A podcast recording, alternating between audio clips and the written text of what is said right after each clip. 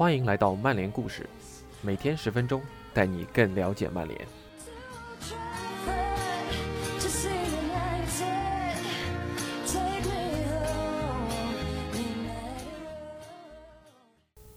今天曼联故事的主人公是加里内维尔，他将通过几个小故事谈谈他对利物浦的情感，一种不只是仇恨那么简单的情感。本文发表于球星看台，发表时间二零一六年的十月。以下是今天的内容，比仇恨更加复杂。加里内维尔。比赛的八十九分钟里，远征的利物浦球迷们一直都在唱一些关于我和我妈妈的污言秽语。当时的比分是零比零，我们在利物浦禁区外赢得了一个任意球，吉格斯站在球前。老特拉福德人声鼎沸，你甚至无法听到自己的思考。在那一刻，你的头脑、你的身体、你的注意力都在另一个层面上。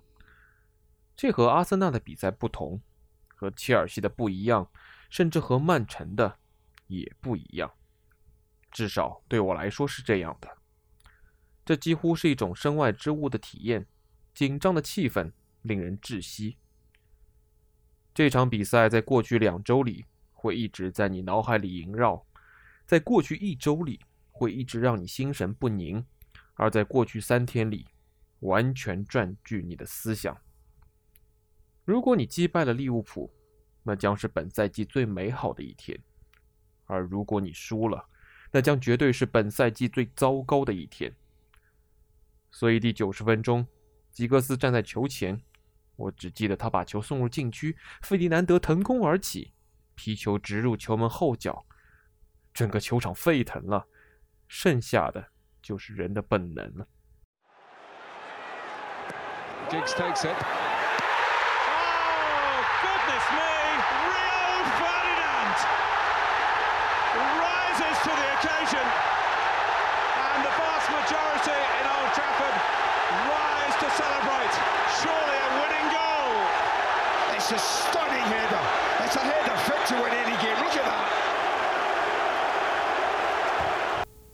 我转身跑向球场远处角落里的利物浦球迷，我想，我应该要去找他们。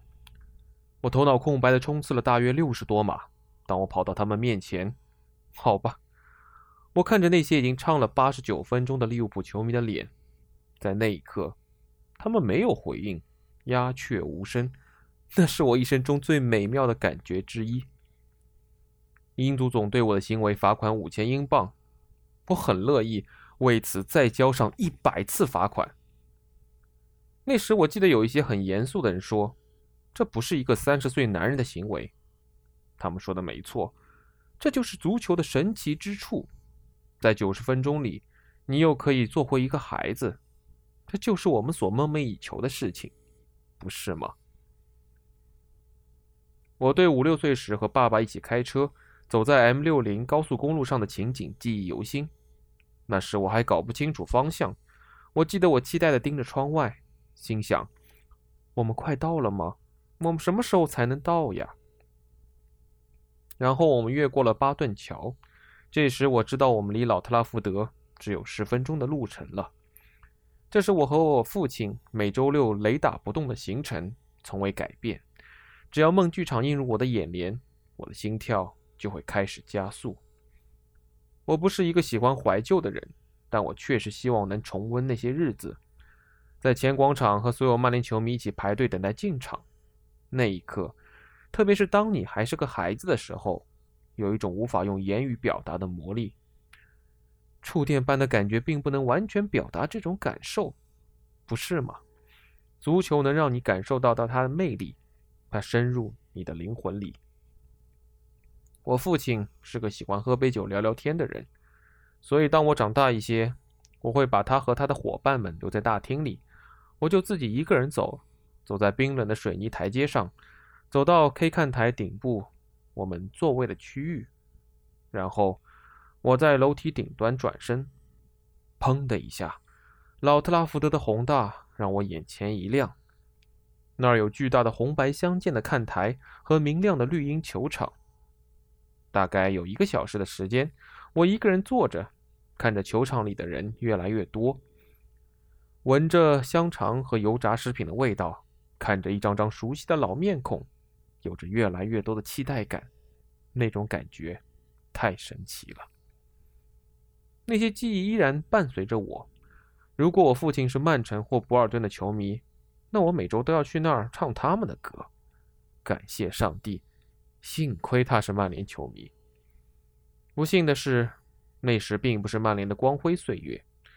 我是在八零年代长大的，那时利物浦统治了英格兰足球。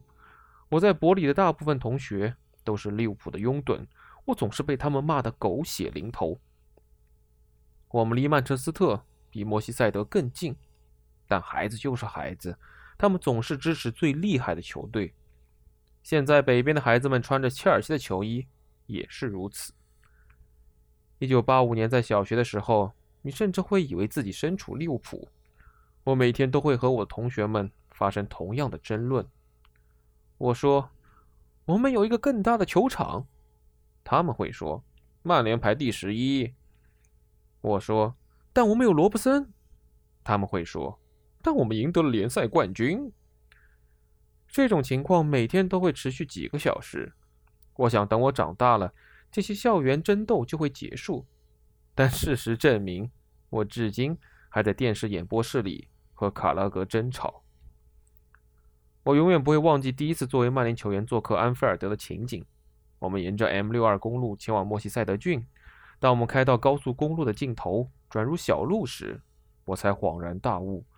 现在我们来到了敌人的地盘上，真的。大巴车在狭窄的街道上穿行，两旁全是红黄相间的砖砌梯形房屋，这让人感到幽闭恐惧。当我走到球场上，也是类似的感觉。这是一个狭小的球场，球迷们就在你的上方。开球前四十分钟，他们就开始对你喊着脏话，而那些是你退役后真正怀念的时刻。我曾经说过，我恨利物浦，但最近几年我已经变得柔和了一些。现在我想说，这种感情比单纯的仇恨更加复杂。每当有人问我是否为2006年在利物浦球迷面前庆祝感到抱歉时，我的回答每次都是一样的：当然不。足球是关于情感的，幽默、失望、焦虑、纯粹的喜悦、纯粹的悲伤。他们都是你在一周中不同时间段所经历的情绪，但却被塞进了九十分钟的比赛时间里。对我来说，足球的魅力就是这种情绪的过山车。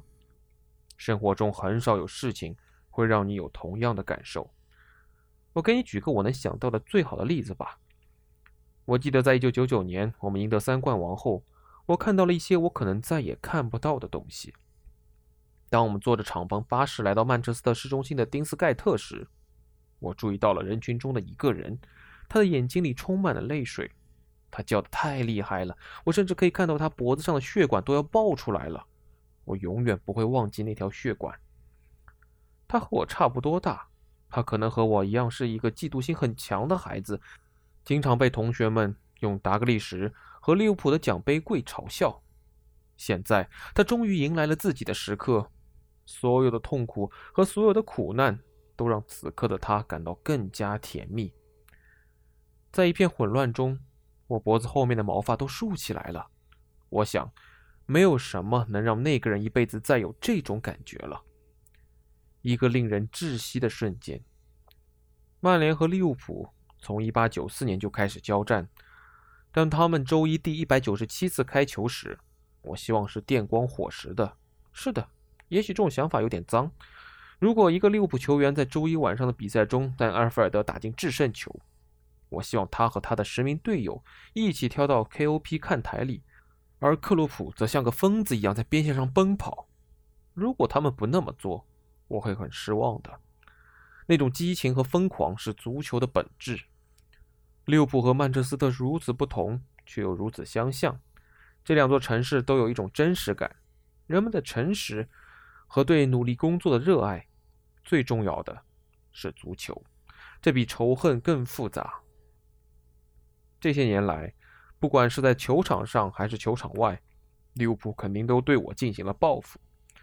红军在足总杯中把我们淘汰出局。四周后，我在他们的球迷面前跳了起来。当一些利物浦人在老特拉福德外一英里处的交通堵塞中认出我时，我的车差点被掀翻。最糟糕的是，我还得忍受退役后和卡勒格在一起的生活。但有一件事我根本无法忍受。有个传言关于几年前在我家干活的两个利物浦兄弟的，说这两兄弟。把一条利物浦的围巾埋在了我家游泳池底部的瓷砖下面。这件事从来没有被证实过，也可能永远不会被证实了。你知道吗？我甚至不住在那所房子里了，但我要把下面这条写进我的遗嘱里：如果有人发现了那条该死的围巾，哪怕是一百年后，他们也必须尊重我最后的愿望，那就是烧了它。以上就是今天的曼联故事，感谢您的收听，我们明天再见。